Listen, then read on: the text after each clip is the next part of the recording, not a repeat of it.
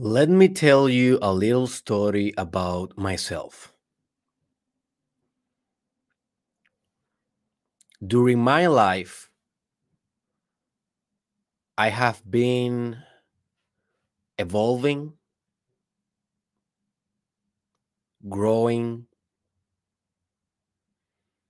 and developing in a very rapid rapid rate during the last 5 years of my life.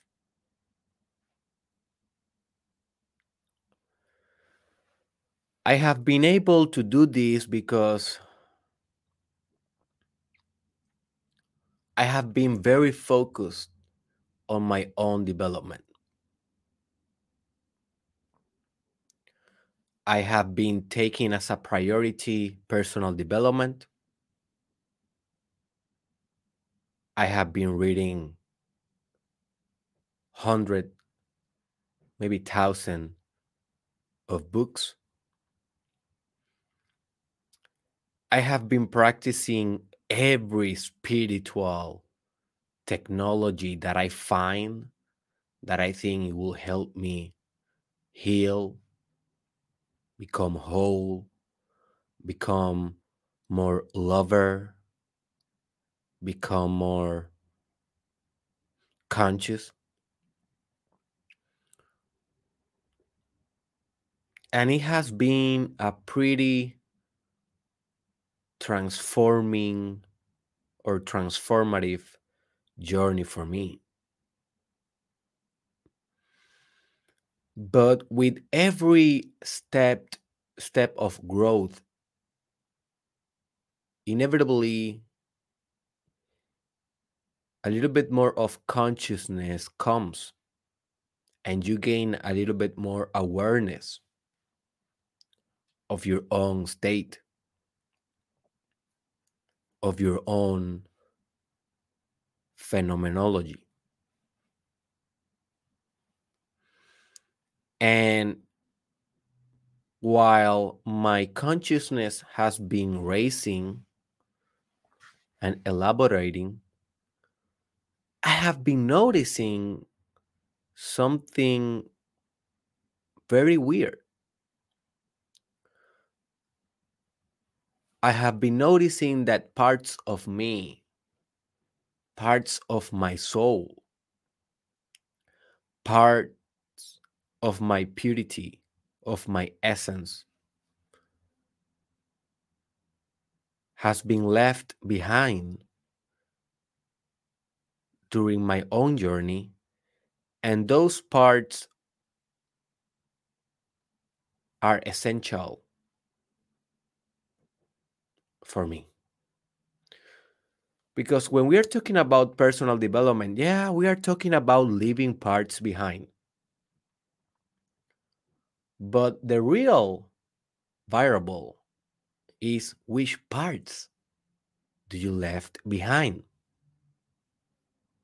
Because it's gonna be good if you left behind some addictions, if you hit you if you uh, leave behind some limiting beliefs about yourself or some immature tendencies about your psychology and those things are good to let to leave behind right? But what about things that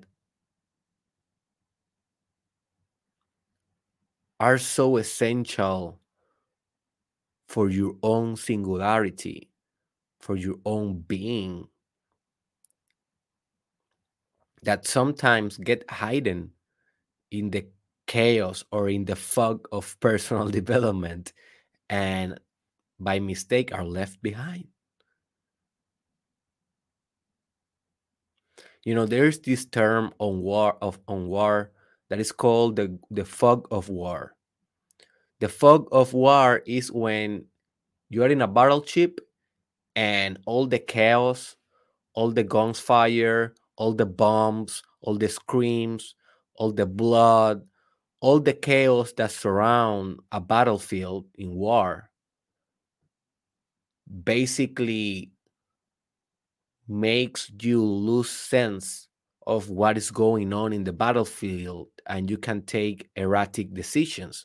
And I am not a soldier. I have never been in battlefield, but I study a lot of warfare science. And um, and this is a very common term, the fog of war. And I think that we have kind of that in personal development. We have like a, a fog of development. Sometimes we are growing so much that we forget about ourselves in the process. And this episode will be about that about recovering parts of you that you may have left behind. Following uh, with the story, continuing with the story, what parts of me I have left behind in these past seven, six, five years that I have been very focused on my personal development? Well,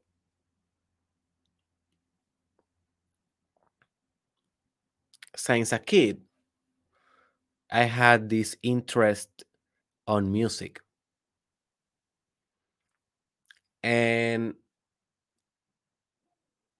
I have always enjoyed a lot being able to compose music, specifically um, vocals, like the lyrics of a song. And when I was a kid, I used to compose songs every day. Also, I tried to be a, a rapper. I was not very successful when I was uh, like in ninth grade, like I don't know, maybe 15 years old or 14 years old. I tried to be a rapper. And maybe the failure of that experience made me block that part of myself and I left that behind. And I continued with my life and I became a psychologist. I went to, I went through the academia. I then became an orator, a podcaster, a writer, uh, a speaker, an entrepreneur, and I left behind the mu- the musician. It's gone, right? You have never heard any song of Derek Israel. You have never heard any lyrics. Why is that? Because I left that part of me behind. But during the last year, while I was doing my clinical internship in Colorado, in the prisons of Colorado, I was not very into social media, and I, and I also was not running my businesses full time. So I had a little bit of extra time to do stuff for myself. And one of the things that I started to do was writing music again. I realized that that was a part of me that, that was essential for my own spirit, was essential for my own character. And I was not backing off more. I was determined to recover that part of me. And that not means that I have plans to become the most famous rapper in the world. I don't care. It is just recovering myself. That is the important thing. That I am acknowledging, acknowledging a part of me, acknowledging an essential in me, and I'm recovering that. another part of myself that I have been leaving behind because I had this notion that personal development is no distractions, is all in in your pursue in your effort in your vision in your purpose. You don't have time for anything else. You know that was my mindset back in the day like six months ago. And um another thing that i realized that i have been leaving behind it was my passion for video games. Since a kid i was a gamer. I spent hours and hours playing playstation nintendo xbox game boy you know anything of my generation millennial that was used as a video game system i will play a lot like every day most of the day right? And um and actually when i was in high school i became this freak of call of duty. I have uh told this story before in my podcast. I have became the i became this freak in call of duty modern warfare 2 that i became one of the best players in my country because i was so obsessed and so focused and so into that that I real I, I I just became pretty good. But then when I started in the university, um, I forgot about it. And then when I start my personal development journey and I start reading all these ideas that you know that you need to focus, you cannot watch television, you cannot hear music in the radio, you cannot um, play video games, you cannot hang out so much.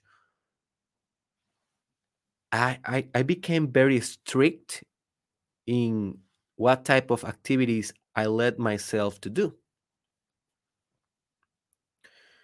And I eradicated my video games passion for a while. But then, like two years ago, or maybe two years and a half ago, a new game came out that is called um, Call of Duty Mobile. That is basically Call of Duty, but in your phone. And I downloaded just to see, just to check, right? And I started playing, and um, I soon reconnected with that part of me that loves video games. And while I was playing that video game, I asked myself, why the hell you eliminated this part of you? And my brain, that is a coach and is a psychologist, that is very directed to personal and you know personal development and spiritual development, really have uh, very rapidly have the answer. And he said, you left it because that is a distraction. You have a life purpose. You you have a very important thing to do. And every time that you spend playing video games is time that you are removing from your pursuit to your own goals, to your own personal development, and to your own life purpose. But then I didn't believe I didn't believe that thought anymore. And I thought, yeah, that makes sense, but where is the fun in my life?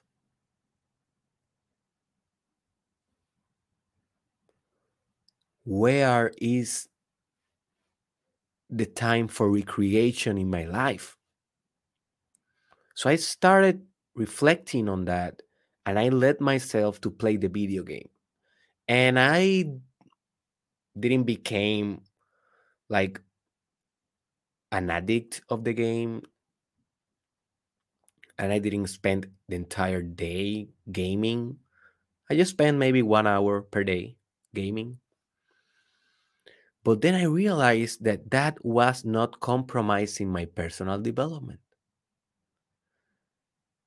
That was not compromising my work, my ability to come here, to discuss these ideas with you guys, with, you know, to transform people or, or to help them to transform themselves. That was not compromising anything, right? That was just an idea that I have on my mind that I need to be very disciplined and without any distraction. Even, even when that distraction may be something that is very interconnected in my soul.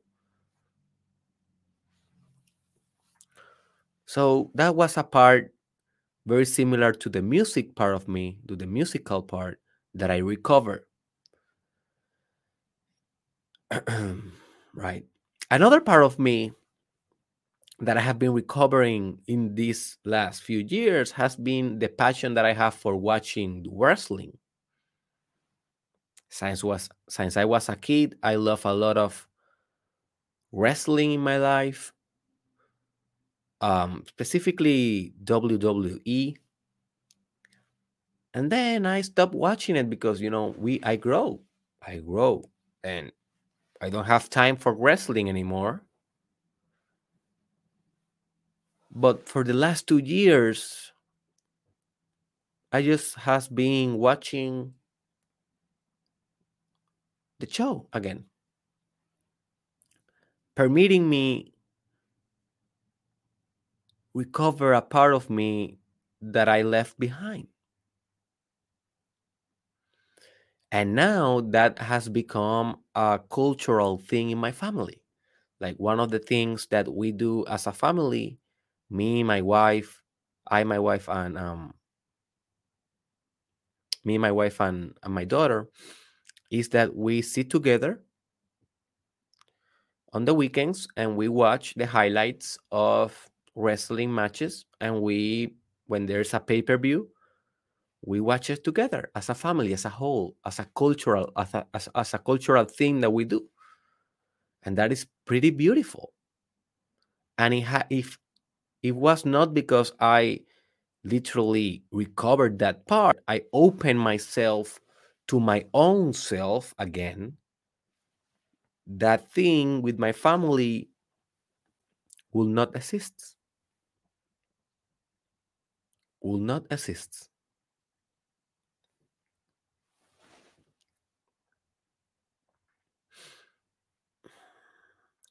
So that is my story. basically the story is the one about leaving parts of you behind that you was not supposed to and then realizing that and coming back and grab them and continue running forward because it's not about coming back to your old premature self it is coming back as a more mature self, but acknowledging that those parts are also important. And in this episode of the Mastermind podcast, I will help you exactly to do that, to recover the parts of you that are essential for your soul, my friend.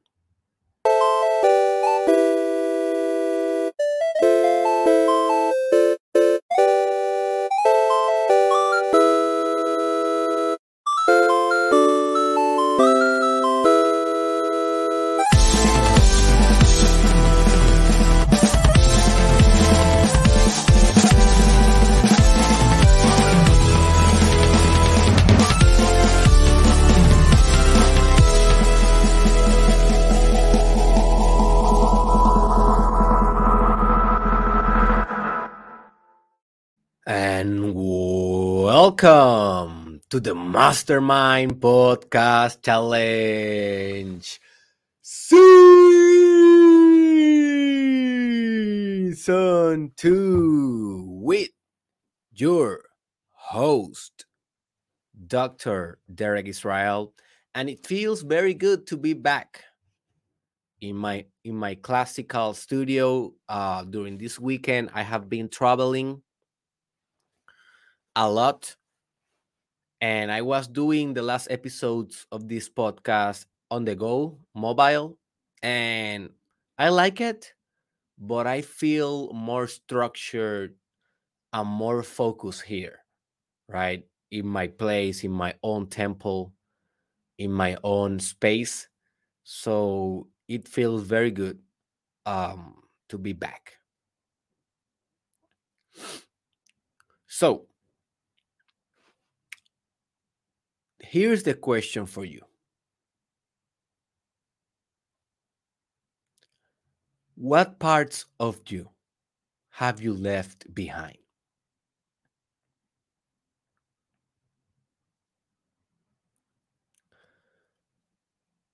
What essential parts of your soul have you left behind?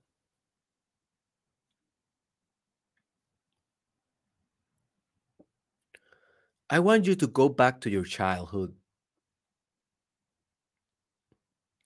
and to think about what made you happy when you was a kid.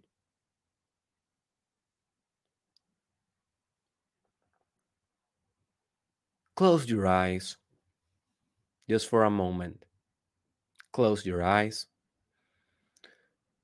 and picture your life when you was a kid.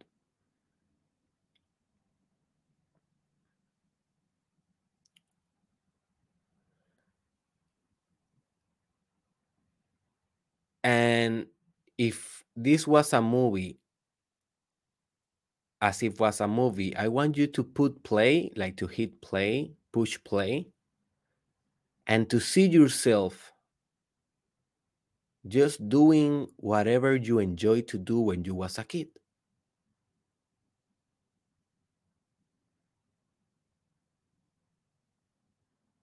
Just see yourself enjoying what you used to enjoy a lot. What was that?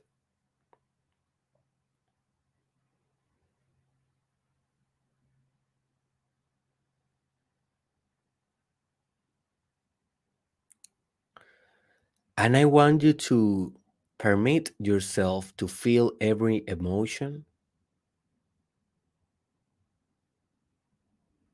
that comes to this brief meditation.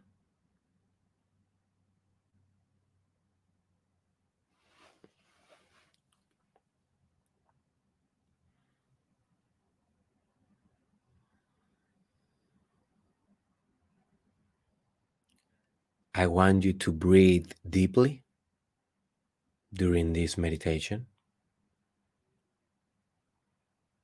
And just continue seeing or visualizing what do you used to enjoy? What made you happy when you was a kid?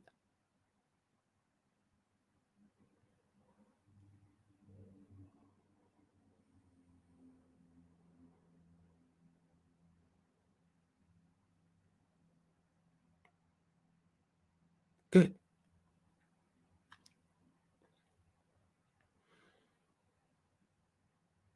Good.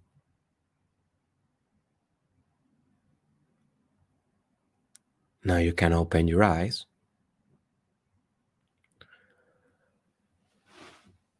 How much of that that you used to en- enjoy a lot when you was a kid, how much of that you are still applying today?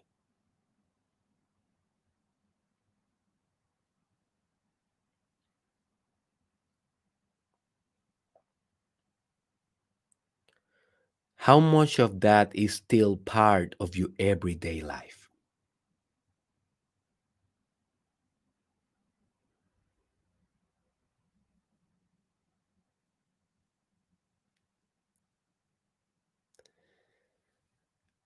And if you find that maybe it is not part of your everyday life now that you are an adult,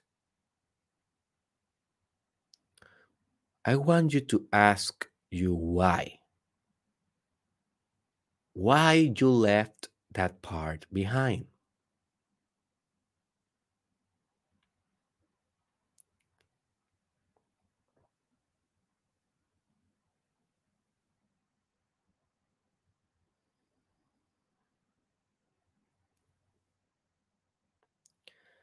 And I want you in this moment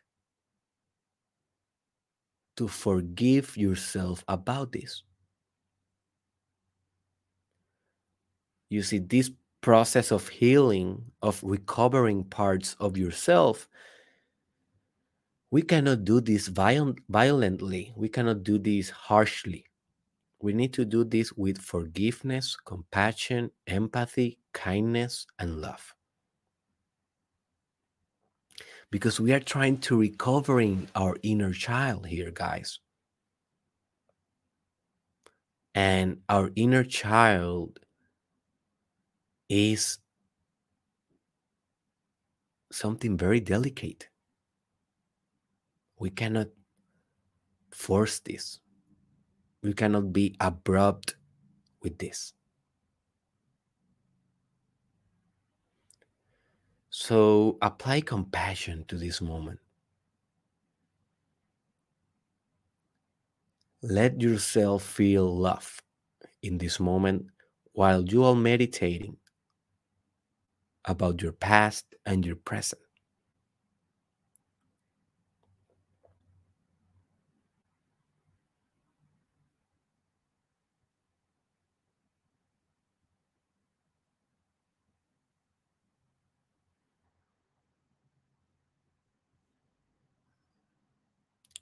And you maybe realize that you left those parts behind because you grow up.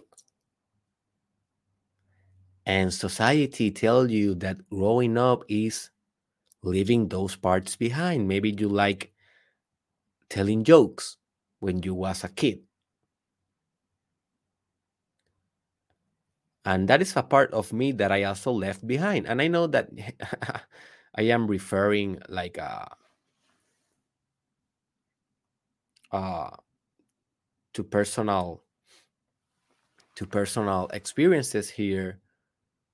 But at the end of the day what else can i bring to the table right? The only other things that i can bring to the table is whatever you comment whatever you leave down into the comment that becomes part of this piece of this art of this podcast. But I can only refer to my own uh, experiences, and maybe some of clients, and I and I will teach you. I will I will tell you a uh, a story of a client of mine that I helped him to do this. But for example, I left behind the buffoon or the fool or the clown in me. You know, when I was a kid, I used to be the most funny kid ever. Like, I was the clown of the classroom. It's not a very good thing to do, but I was that.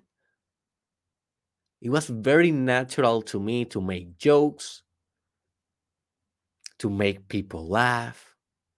It was a very natural thing for me. And I don't, I don't know exactly when the hell I left this part behind. I don't know. In high school, I was still that. I think it was in university. Again, university for me was a uh,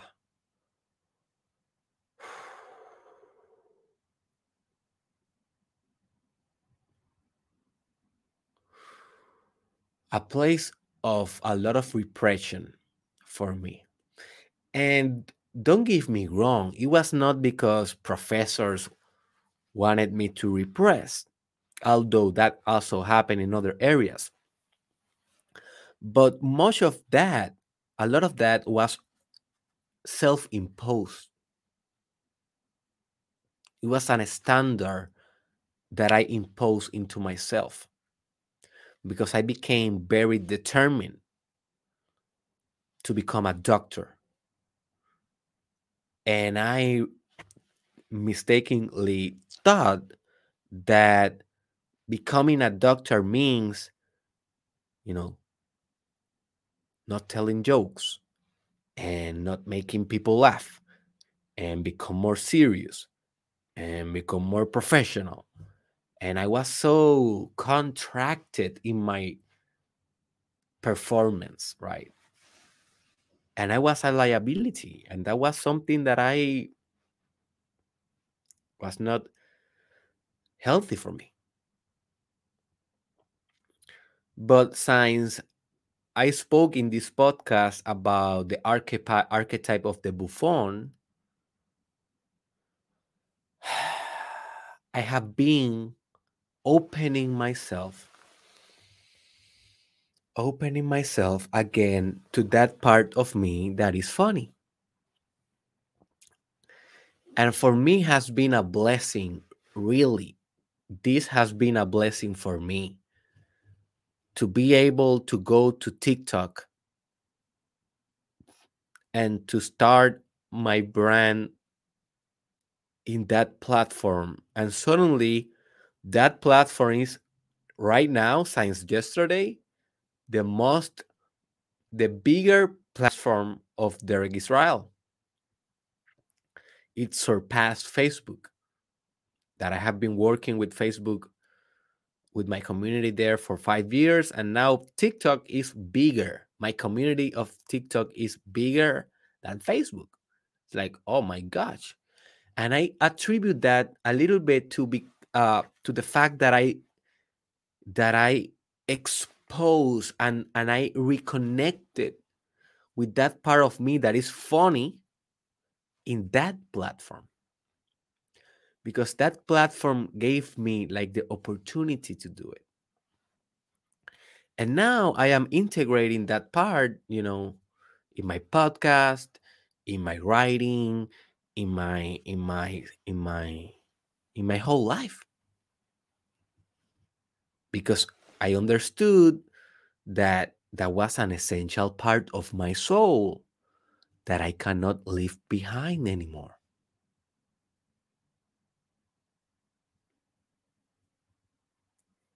You see.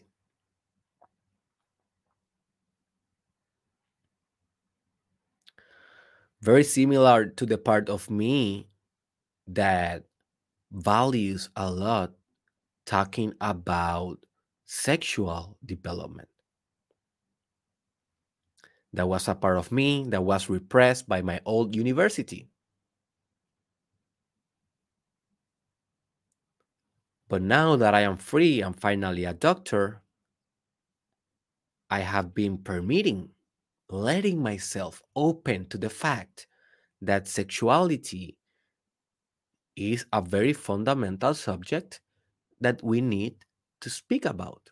And I have been doing that openly, although there's a lot of taboos, there is a lot of stigma, there is a lot of resistance in this subject, but it needs to be done.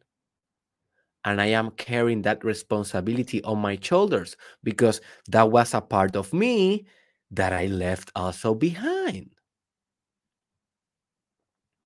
So I I was I I was being like a fragmented, partial Derek Israel instead of being a whole, total, absolute, integrated Derek Israel. And that doesn't mean that I don't have other parts that I will be picking up in my journey. This this is a new technique that I will be applying forever and now I, now I'm teaching to you how to do it.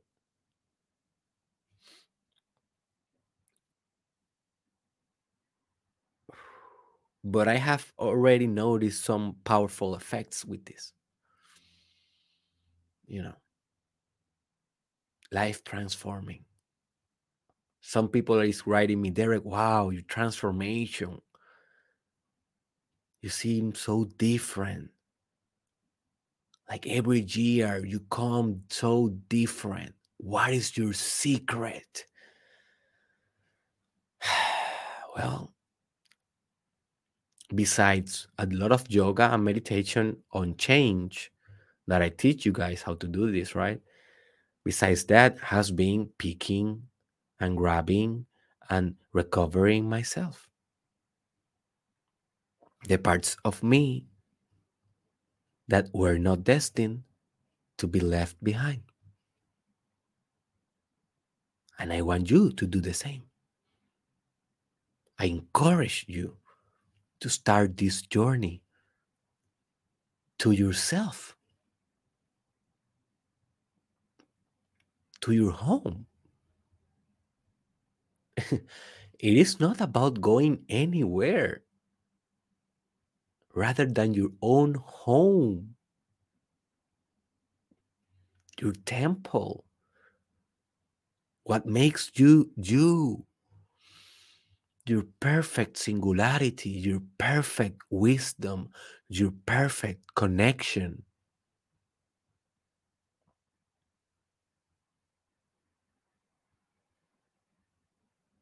This will be life transforming. If you can actualize this truth in your life, you will be forever proud of yourself.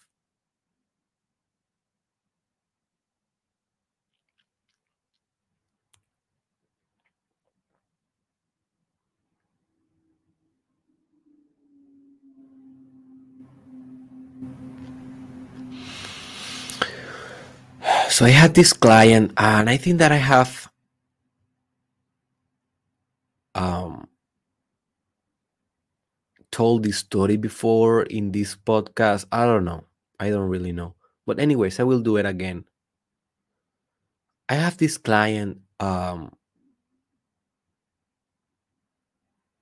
he was on prison due to horrendous crimes. And he was in prison forever. He's not getting out. And this guy was very depressed, almost suicidal, actively suicidal uh, by hunger strike. He was not eating until he dies. And I was treating him during this process, watching him get, you know, more discompensated every day. And my whole work was I have very definite instructions by my supervisors, by my by my, my other psychologists of what I needed to do with this guy. What I needed to do with this guy, it was convince him to eat. Literally, that was my whole work. And after that, I could do uh, therapy with him, right? But my first goal was to make him eat just to interrupt his suicidal pursuit and start working from there. And in the first sessions, I tried to convince him to eat, more like a motivational interviewing. That is a technique that we use in psychology to trying to motivate people to change, right? And I was trying to motivate him, just as I do with you in the podcast, right? But it was not working. He was still not eating. And um, I tried to change my approach because I understood that speaking to his conscious mind, that, that was not going to work because his own issues was so internal they were so profound that speaking conscious to conscious brain to brain will not make a significant difference. This guy had a lot of, of pain related to his past and related to his mother and related to, to his childhood. He was abused in childhood sexually. So I knew that what was operating his hunger strike, his desire to die, his suicidal attempt, it was an unconscious force. I mean, it was something that he was not conscious of. And it was something that he could not talk about because he was not conscious of that. And you only can talk about what you are conscious of. If you are not conscious of that, you cannot talk about that.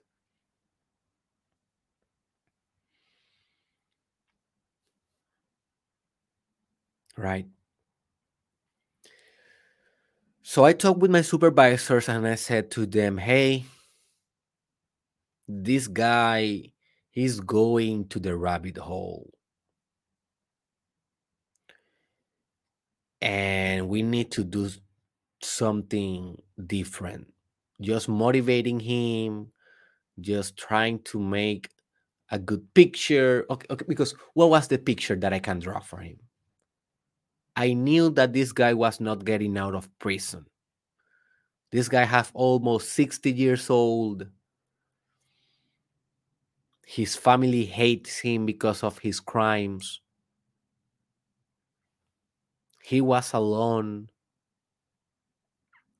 He was vulnerable to be abused by other offenders because when you are a sexual offender, when your crime is related to a sex crime, you are a target in prison. That is the law of prison. If you be, if you did a sex offense, you're probably gonna get sexual assaulted in prison.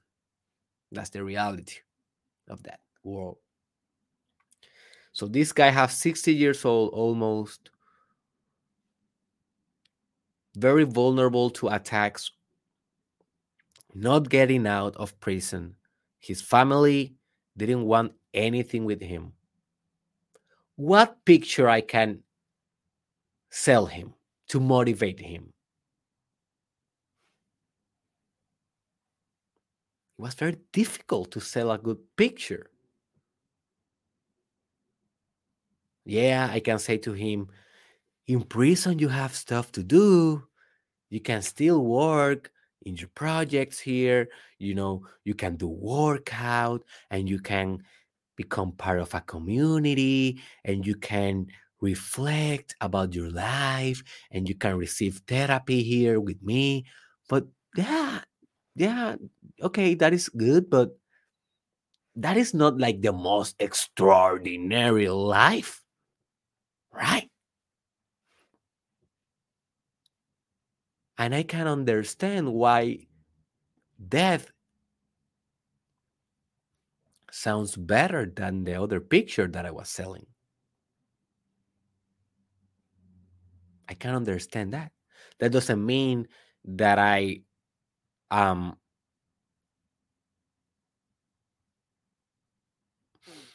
supporting his idea or supporting his decision that just means that i can be empathetic enough to understand where he comes from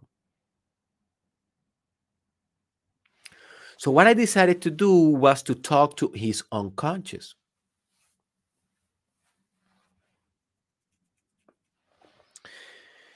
and we talk to unco- to the unconscious with different means not just words we can use words but not just that.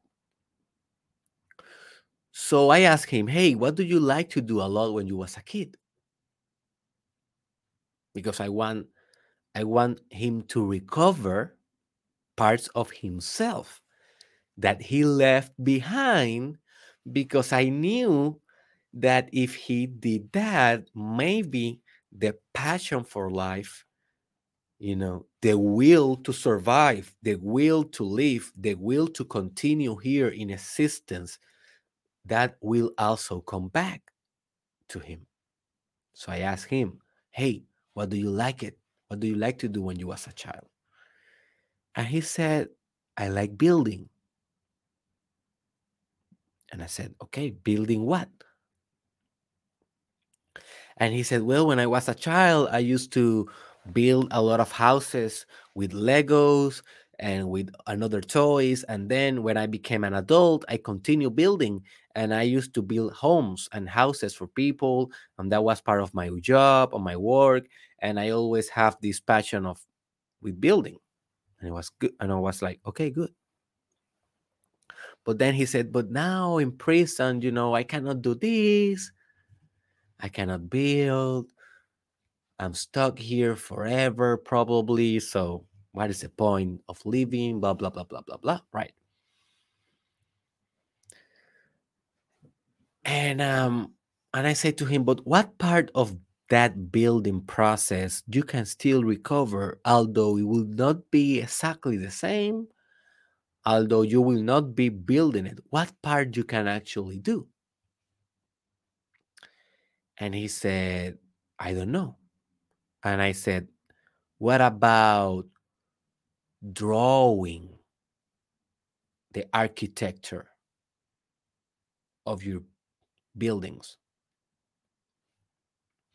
Because I am not a builder, but I suppose that if you want to build a house, you need to build first uh, a design for the house, right? With the numbers, with the mathematics, with the engineering part, with the architectural part, with every piece uh, in place, and then you materialize that house in physical form. But first, you need to put it in place on paper. And I asked him, that is right or not? And he said, yeah. And I said, and do you, you know that you can have a notebook in your cell, right? And he said, yes.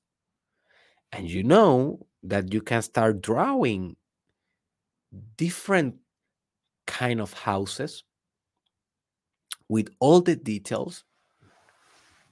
And maybe if you are out of here one day, you can implement that. Because what when I say that he's there for the rest of his life in prison, well, that is that is the sentence. But prisoners have these things that is called like uh it's like every every maybe five years or every 10 years they go to a trial and their case is reassessed and they can leave prison if the judge determines that they are ready but most of them that have this kind of undetermined long sentence um most of them never get out but some of them can. So that hope of him getting out was there, but it's not too probable, right? It's not very probable, but it's there. So I was saying, telling, telling to him, hey, you have this probability to getting out one day, and maybe one day you will be able to build houses again. What if we start drawing those houses? exactly as the singer or composer that is in prison, but he cannot sing, but he can capitalize that time and make, you know, more songs and write the songs. And once he's out, he can actually sing the song, right? What if we do that? And he was first, I don't know, resisting, resisting, resisting, resisting.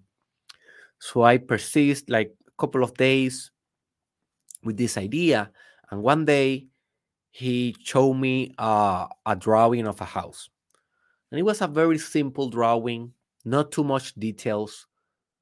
He was very skinny, very skinny because he, he, he at this point he had like 60 days without eating.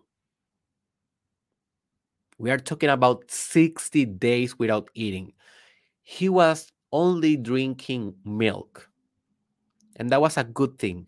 But he was doing that because if he didn't drink any any milk, he will be put it on um on fluids. Mandatory. That is a, a policy of uh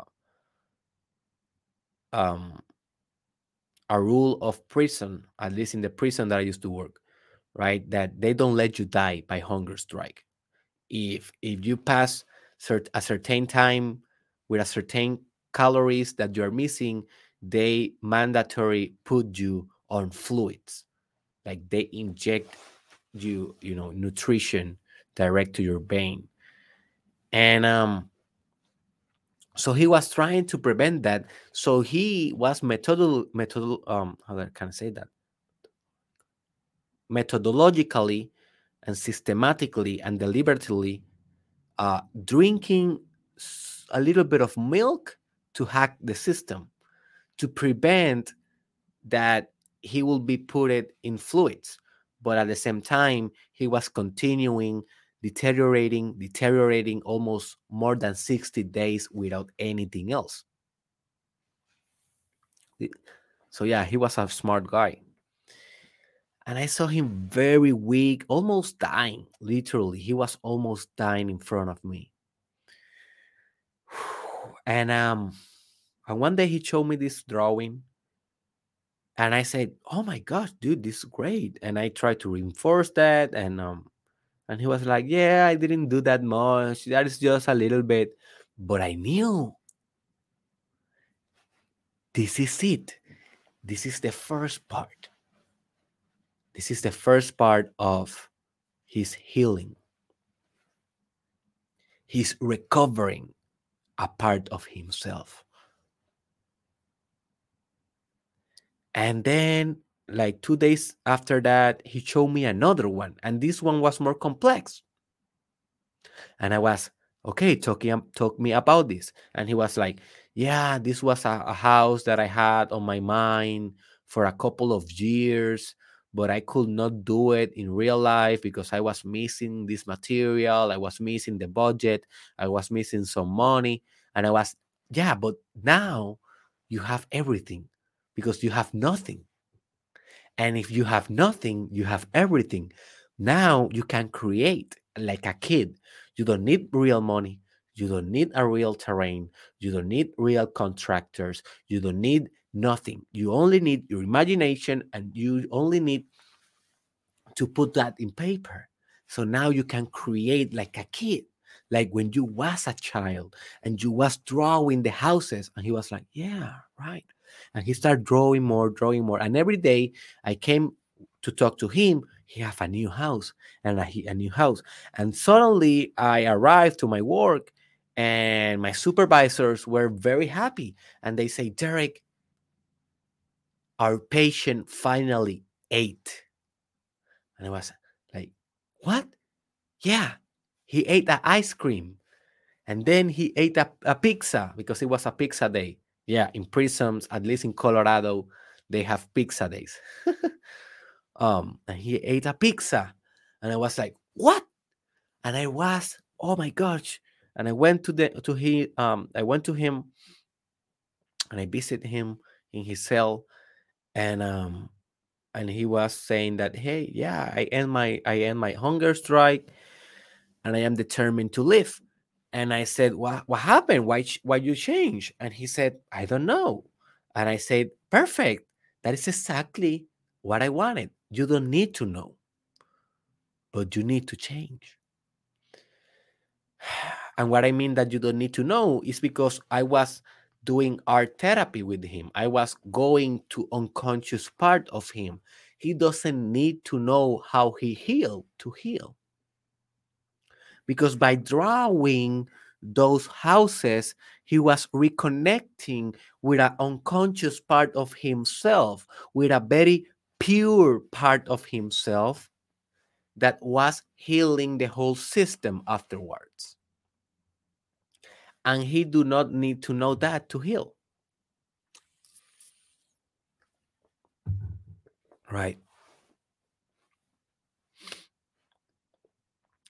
and long to, long story short he recovered and in the final days that i worked with him i worked with him like for seven months after that and in the final days it was a whole new man he have a lot of notebooks with a lot of numbers, houses, designs.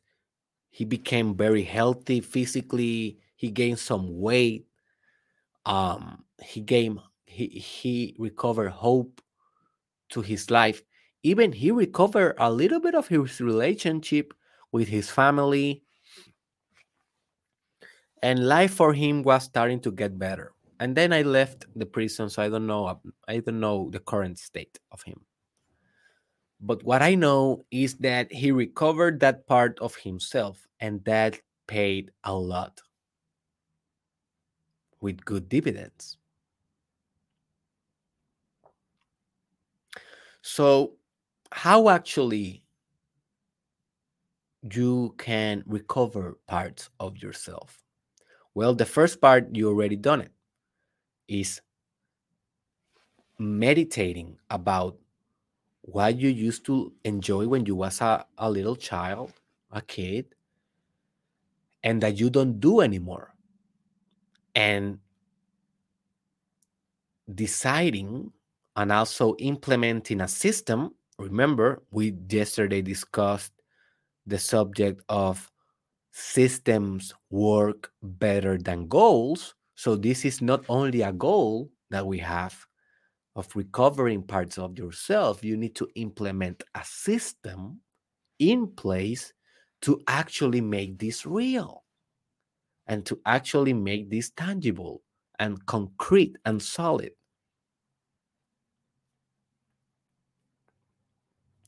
So once do you un- once you understand what part of you you left behind, the next the next step is doing that today. And doing that for the rest of your life.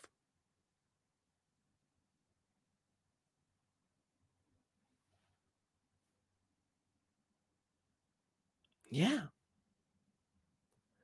And maybe you say, Derek, I'm busy. I'm working 10 hours a day, 12 hours a day. Oh, Derek, you told me that I need to work 100 hours a day, like Elon Musk. And that, when I when I did the mathematics, because also you showed me how to do mathematics every time that I have an idea to mathematize reality, right? And I did the numbers and now I need to work 14 hours per day just to become to get close to work 100 hours a day as you taught me in my life purpose in my will in my mission and now that and now you want me also to get distracted with childish games with games that i used to play when i was a kid with stuff that i used to enjoy when i was young that is stupid, Derek. I will not have time. It's one of the other. oh my gosh. I don't know if you're thinking like that, but my mind think like that. and yeah, that is exactly what I am asking you to do. That is exactly what I'm asking you, to, um, asking you to do. And when I, I and hear hear this, when I say to you that you need to work 100 hours per week, like Elon Musk, those 100 hours, not every hour, but at least 50 or 60% of them must be indistinguishable of game.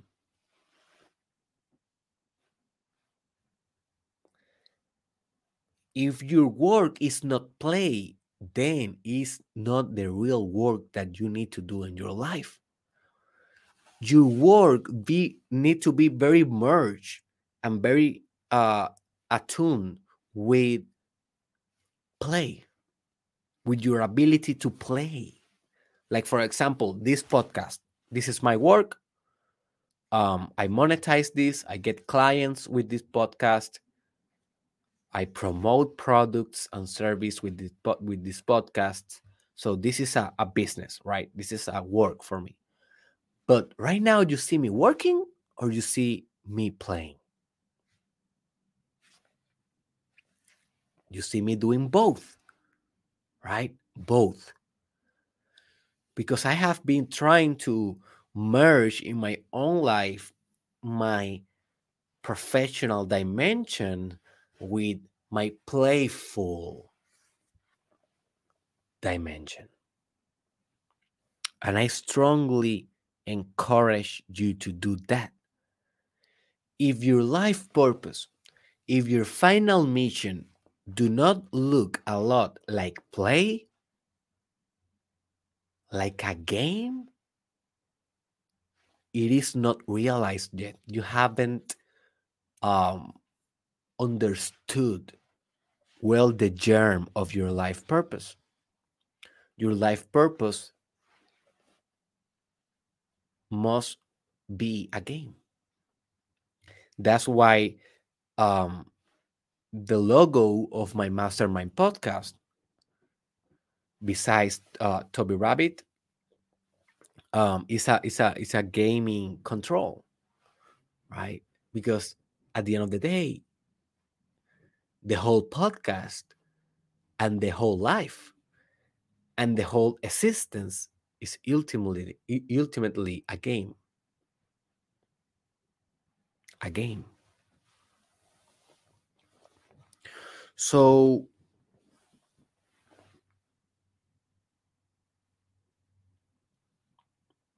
i want you to become pretty serious on forgetting about being serious.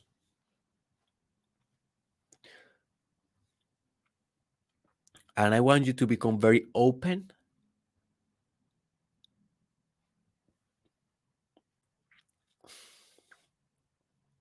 to come back to yourself.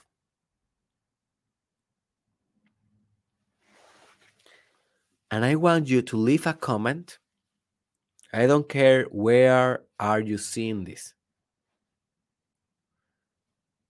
Most platforms have a comment section or a for example, in Spotify, now you can answer a question that I leave a question in every episode. Maybe you can write it there. If you are seeing this in YouTube, you can comment down below. And this comment, I want you to do it mindfully. This is a specific challenge that I want you to do mindfully. I want you to write in that comment what parts of yourself you commit to recover. And I want you to establish what is the system or the strategy or the framework or the steps that you commit to make that a real thing in your life. So that may be an example. Um, so, Derek, I understood and I realized that I left the part of me that enjoy cooking in my life. And I am I'm going to implement the system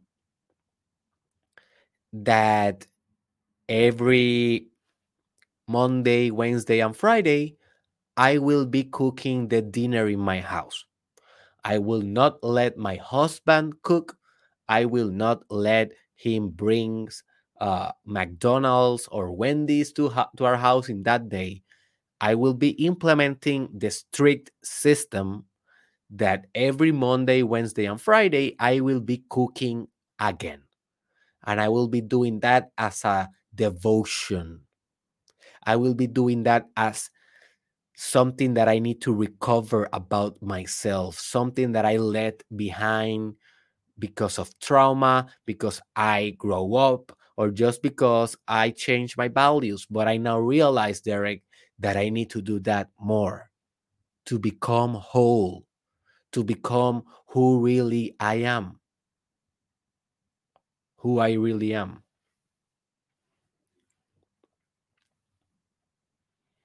So you're gonna you're gonna leave a comment like that with something that you will recover, maybe more than than one, and what is your specific plan to do it? Because if you don't do that, guess what? You will forget this information. Your brain is a forgetting machine. That's right. Your brain it is designed to forget 90% or more that of the things that go into your brain. And you do that because he does that because he wants to maintain efficiency. if you remember everything, you will be overwhelmed with so much information. So, do this challenge, and um, and I will be reading you and sharing with you. So, final announcement that I want to make before uh, letting you go. I will be changing um, the brand of this course that I am promoting in pre-sale. That is called uh, "Cómo ser un top influencer." But I will be changing a lot of things about this course, and that is one of the precious things about being an entrepreneur, and also to have pre-sales is that you can change and modify the product in the in the in the course, right, to make it optimal. So a couple of changes that I will do with this course is it will be officially officially in English. Um, it will have Spanish subtitles. So if you want, uh, if you, you if you are only Spanish speaker, you will be able also to benefit from the course. Also, I will be changing the name of the course as uh, for um, how to be a top content creator. That will be the new name. How to be a top content creator instead of how to be a top influencer. And I did that because I made some surveys in my social media asking for feedback about names and people seems to enjoy more the name creator than influencer although they are the same um now people are referring to influencers as creators because the word influencer had had a lot of negative stigma around it. So i will be changing the name just to make the course more most uh, more attractive but it will be the same course. Um so if you want to become a creator a content creator to lead movements on social media if you want to produce money or to generate money with your influence, with your leadership uh, on social media, like I'm doing every day, and, and another that you follow, um, well, maybe this is a good opportunity for you. I will be teaching you everything that you need to know from zero to 1000 about how you become a top content creator, uh, a top, uh, a very effective creator that can actually give a lot of value through social media that can actually create a community surrounding the values that you provide and that actually can impulse change in the world while living the lifestyle of his dreams. That is the basically the life of the content creators that make it. Not, not everyone makes it not, not everyone makes it um, I don't want you to I don't want to promise that if you buy this course, you will become a celebrity status. Um, but I can guarantee that you will learn how to do it. If you can actually accomplish it or not, that is on you. You know, everyone needs to execute by himself, by himself, right? I can guarantee that I will teach you how to do it and what have been working for me, not only in old platforms like Facebook, right, but also in new platforms like TikTok. I have been able to lead movements, become a top content creator intergenerationally, generation after generation, platform after platforms. And I understood some principles, some secrets that I want to share with you in this course. So if you are willing to do it, just go to the link that is in the description that it says everything promoted here. You go to that link, go to the link that it says uh, influencer top creator, and you will reach the the information of the course, all the details or the lessons, the price, everything, and it's right now in a 50% discount because it's a pre-sale but this will be ending very soon. So, you know, give you give you the opportunity to check it out and to make a decision. Thank you.